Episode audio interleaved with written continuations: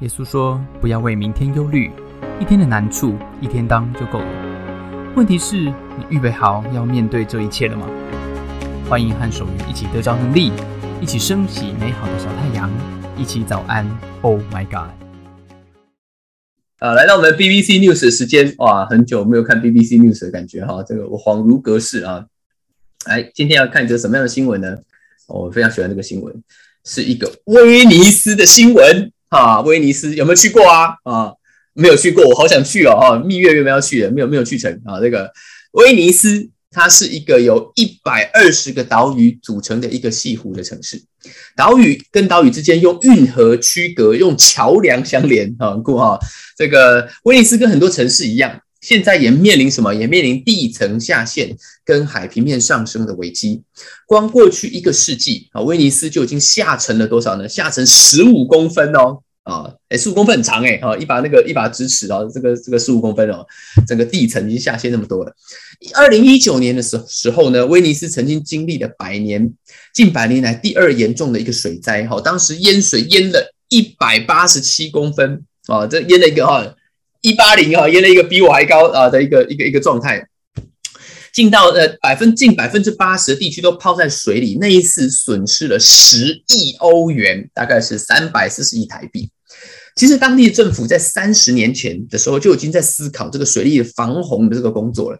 他们二零二十年前在二零零三年的时候就启动了一个计划，叫做 MOSE 计划 （M O S E）。OK，它计划要建造一些活动式的水闸门啊。这个水闸门呢会在这个水位淹到一百一十公分的时候就给它升起来啊，然后挡挡住后面的水再进来了。不过这个 MOSE 计划呢，因为这个是是要是主要是。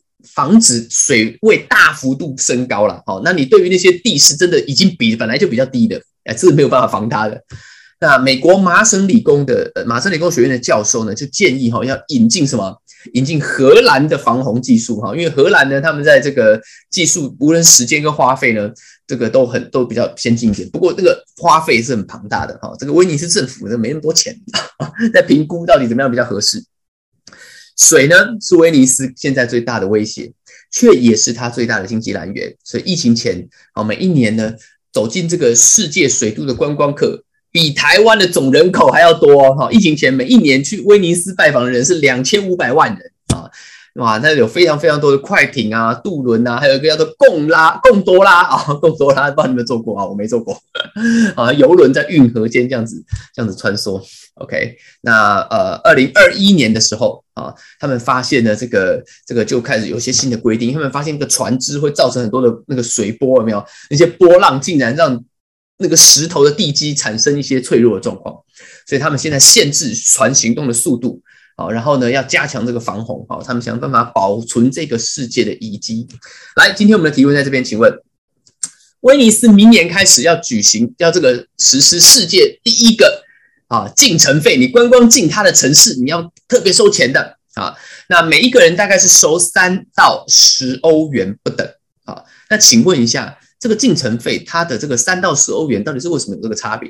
如果你认为是你进城越多天，哎，你就不用缴那么多了啊，你待越久缴越少，那你就选 L。如果你认为是它平日假日收费其实是不一样的，它是算平假日的，好，那个那你就选个 R。OK，那我们来做大家看你对威尼斯的了解有多深，好不？好，到底呢？哎，这个还没有去过的，或者是想要再二刷的，帮我们二刷的啊，这个我很想去，感觉是浪漫浪漫到不行的一个一个地方啊，这个。不过真的是啊，这个去现在感觉上很多钱啊，好，好啊，猜猜看，猜猜看啊，到底是哪一个呢？啊，到底为什么三到十欧元这个进城税啊，到底是这个进城费啊，到底怎么算？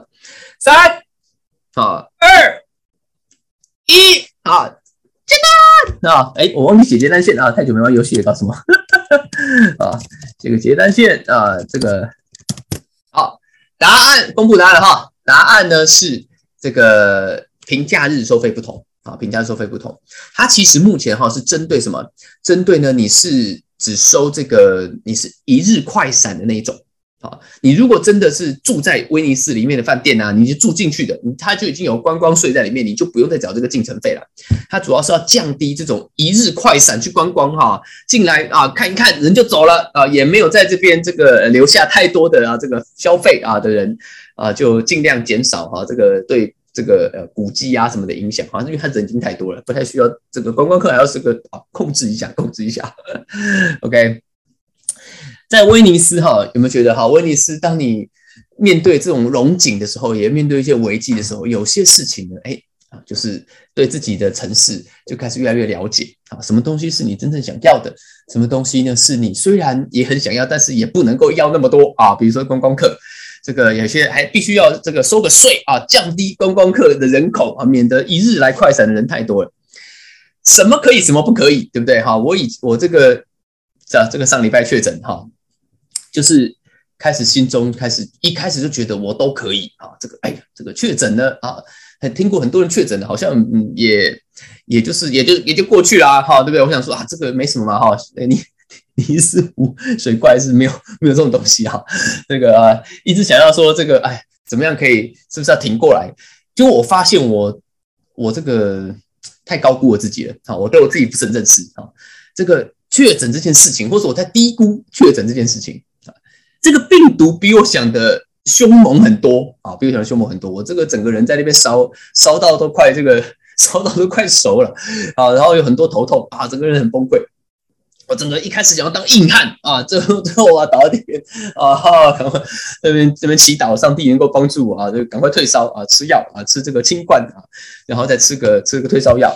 啊，人人都想当硬汉，可是也是当不了硬汉啊。这个我都我最近哈，这个刚刚刚刚呃，现在还在还在居隔最后一天啊，我都觉得很累哈，很容易很累，有一种想要觉得自己是不是应该坐个月子。的这种感觉，我觉得应该是不是坐个月子啊？男人是不是有机会在这种时候坐个月子啊？有人建议我要坐四十天啊，然后不要不要碰什么生水啊，不要洗头，就是当剖腹产的 level 在走就对了哈。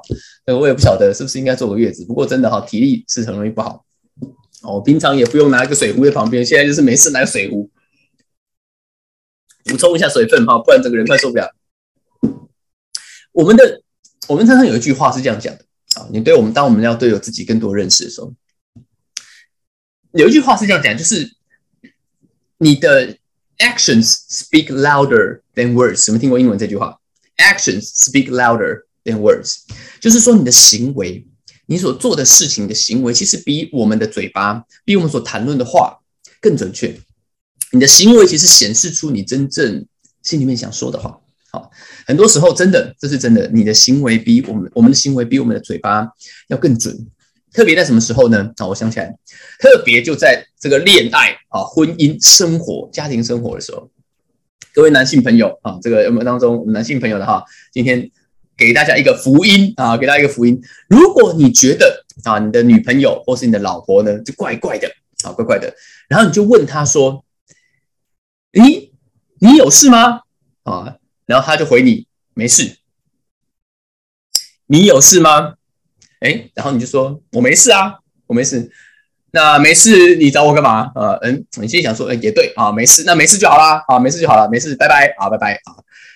他讲没事，你就真当没事了吗？啊，那你那就真没你事了啊，那就真没你事了啊。千万这个这个，我们今天就是 呃，action speak louder than words，OK。你要观察他整个人啊的这个这个呃态势，对不对哈？不能够啊，这个我们通常女性朋友在说话的时候啊，其实我们男生有时候也是这样子啊，不能够就把那个字面的意思当做他唯一在沟通的所有的资讯，对不对？特别女性朋友都是用各式各样的方式啊，尤其是肢体语言啊、眼神啊，在跟你沟通啊。他说没事，你看那个眼神啊，有火，这个就不是没事，这个就是有火，对不对？哈，有火嘛，哈。他回你没事，你然后呢？他这个特别是他还反问你这句说：“那你有事吗？”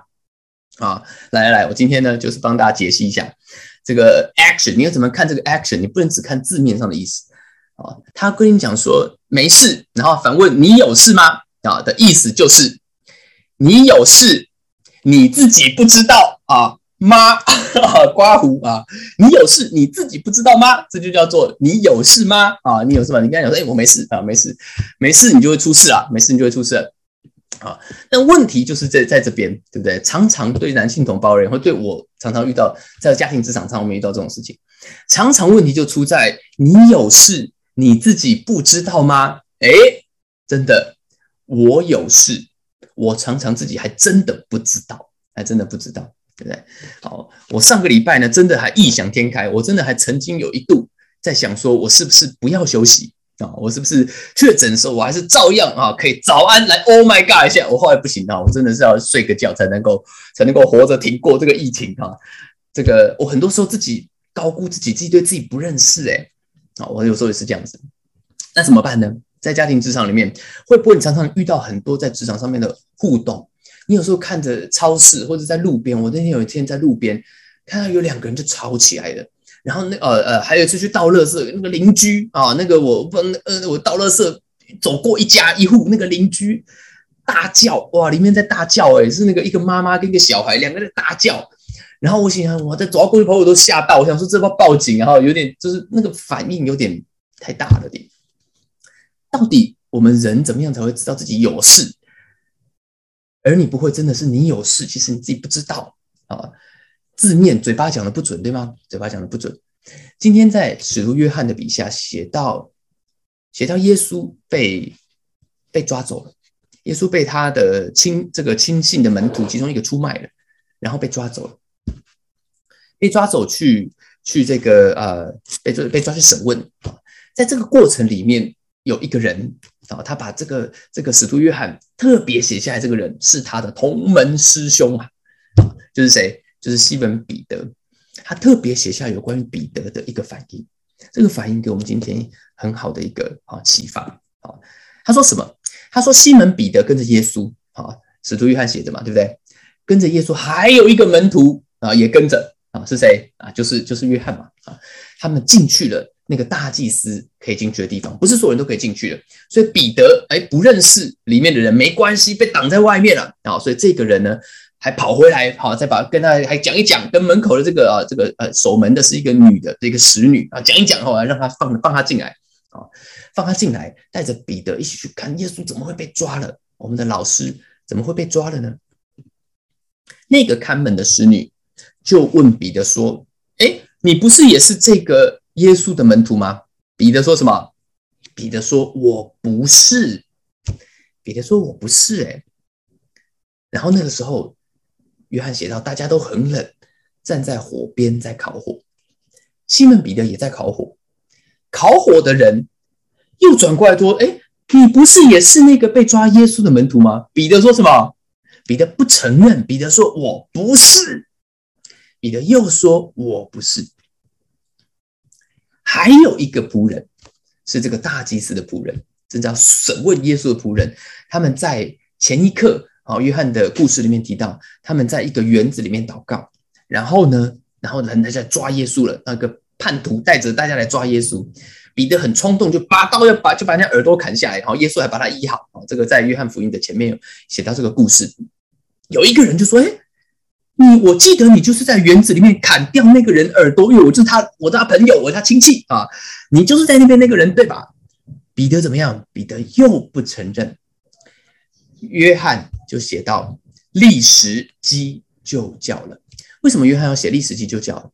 因为彼得曾经跟耶稣说：“说无论你去哪里，我都会为你啊舍命，赴汤蹈火，在所不辞。”可是就在这个耶稣被抓走的时候，就在这个压力很大的时候，就在这个会波及他的时候，彼得就怎么样？彼得就改口了。彼得出现来一个东西，是原本那个彼得搞不好他自己都不晓得的。这个叫什么？这个就是今天我觉得透过约翰的这个故事，可以让我们有一个启发的地方。我们讲 actions speak louder than words。但是真正 speak 更大的啊，the the the the the most biggest voice 最大的是什么？最大的不是 actions，是 reactions，是反应。我们的行为只说了一半的故事。我们常常都知道游戏规则在怎该怎么做的，就算你嘴巴不讲，你也可能还是照着游戏规则，照着潜规则，照着职场上面识时务者为俊杰的规则。照着这个社会的规范，你还是会在这个哦，在这个职场里面，还是说你本来就该说的话，对不对？有时候你在办公室里面明明不爽，明明不爽，对不对？嘴巴也不讲，对对不对？哎，行为还是一样啊，对不对？我还是照样啊，该做什么还是做什么啊，老板说什么，好好好好，还是照做。毕毕竟什么？毕竟人在江湖，身不由己，有时候是不是这样子？但那真的是你内心的想法吗？那真的是你里面的人吗？有时候连你自己都分不出来。但是什么时候分得出来？就是当事情不顺的时候，当不顺风的时候，当压力来的时候，里面的人才会跑出来。所以今天。跟大家分享一个很有名的人啊，呃，我很喜欢的一个作家，也是一个也是一个牧师啊，也是一个领袖啊，这个领导力的专家叫做 Andy Stanley。他说：“Speaks，呃，actions speak louder than words，but reactions 反应人的 reactions tell the whole story。”他讲说，虽然行为比你所说的、比你所讲的更清楚，但是你的反应。会怎么样？会告诉所有人整个故事，包括你自己。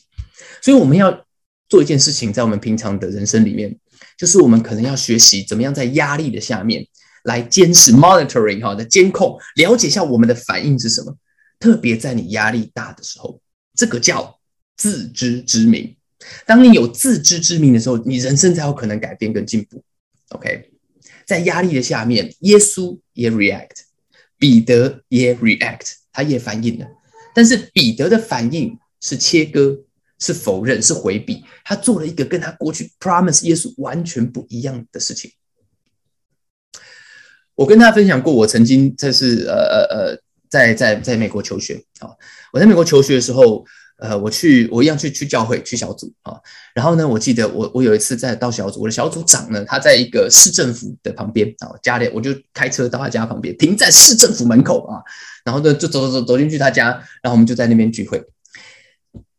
结果我聚会结束出来，我的车不见了啊！我的车被偷了，我的车被偷了，这让我真的是很崩溃啊！我国中的时候去教会，这脚踏车被偷。我大学的时候要去这个敬拜上帝，要弹钢琴，然后呢，我的机车就在这个门口被偷啊！我拿到四十八小时。我现在连去研究所参加小组啊，这个到到教会参加小组，我的汽车都在市政府门口被偷啊！我偷的这个是真的是这个这个人都傻了哈。然后呢，就报警啊，然后开始写笔录，警察就来这个小组长那边写笔录，写笔录，在他家门口写完笔录的时候，最后他问说：“有没有人啊可以帮 Robin？我的英文名叫 Robin，有没有人可以帮 Robin 当做你的这个笔录证人？”在那一刻，我的小组没有任何一个人愿意帮我签名。哎，我天哪，我很傻眼哎，我心里想。你们这些美国教会的弟兄姐妹啊，这这个基督徒啊，怎么回事啊？警察第一时间问你们，怎么会没有人愿意帮我签名？只是签名当证人而已，为什么没有人愿意呢？啊，你这是这是教会吗？啊，那个可是美国人哈，他们在那个在那个 culture 里面，他们不太想要 involve，不太想要这个这个。介入太深，有关于别人任何法律诉讼的事情啊，那我心里就想说，哇，这个美国基督徒会不会太假了一点？前一刻我们还在那边读经、分享、带导，后一刻我出事了啊！这个你竟然没有人帮我签名啊！最后我的小组长他是一个黑人，他考虑了很久，他帮我签名。然后下个礼拜我车子都没有了嘛，对不对？就是哪里都去不了。下个礼拜呢，我还在想我要怎么办啊，心里还有点难过。结果。就有一个穿着每次都穿着西装、非常绅士的一个白人的弟兄打给我，他礼拜六打一给打给我说要不要来载我，然后小然后这是我小组的其中一个弟兄，他连续两个礼拜天都到学校来载我去教会，再送我回家，甚至他有，然后他甚至在过程中邀我到他的家去坐坐。当我走进他的家的时候，我会发现，我发现他的家好。好简单哦，他是一个木头房子，里面很朴实，然后什么都没有啊。他是一个做业务的，我以为他是有钱人呢，哈，没穿西装笔挺。原来他家他不是有钱人。两个礼拜以后，我的车子竟然找到了啊！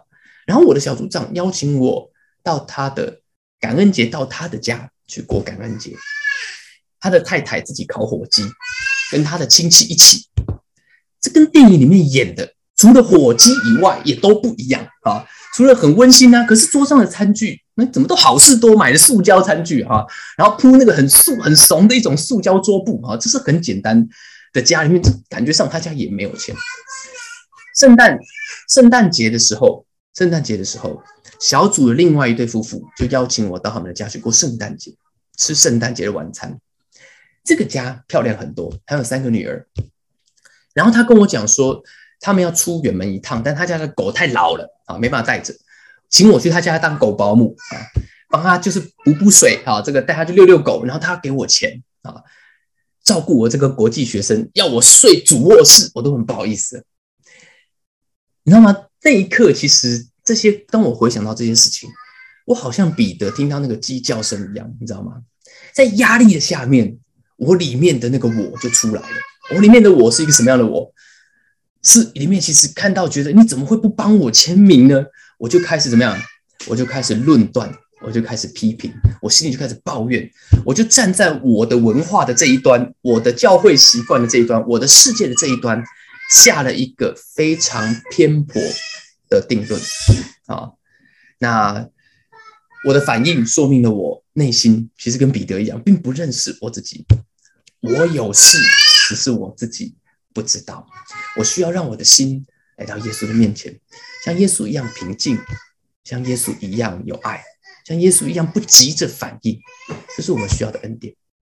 今天我们当中啊，有没有人你也需要这样子的恩典呢？啊，我跟大家分享啊一段话：人在压力之下的反应，映射出的是内心真正的天空。今天，也许我们也希望我们自己的天空。像耶稣一样平静的令人好奇。如果你想要这样子的恩典，你可以跟我一起祷告。当你开口祷告的时候，你的人生会不一样。你可以举手，我们一起来祷告。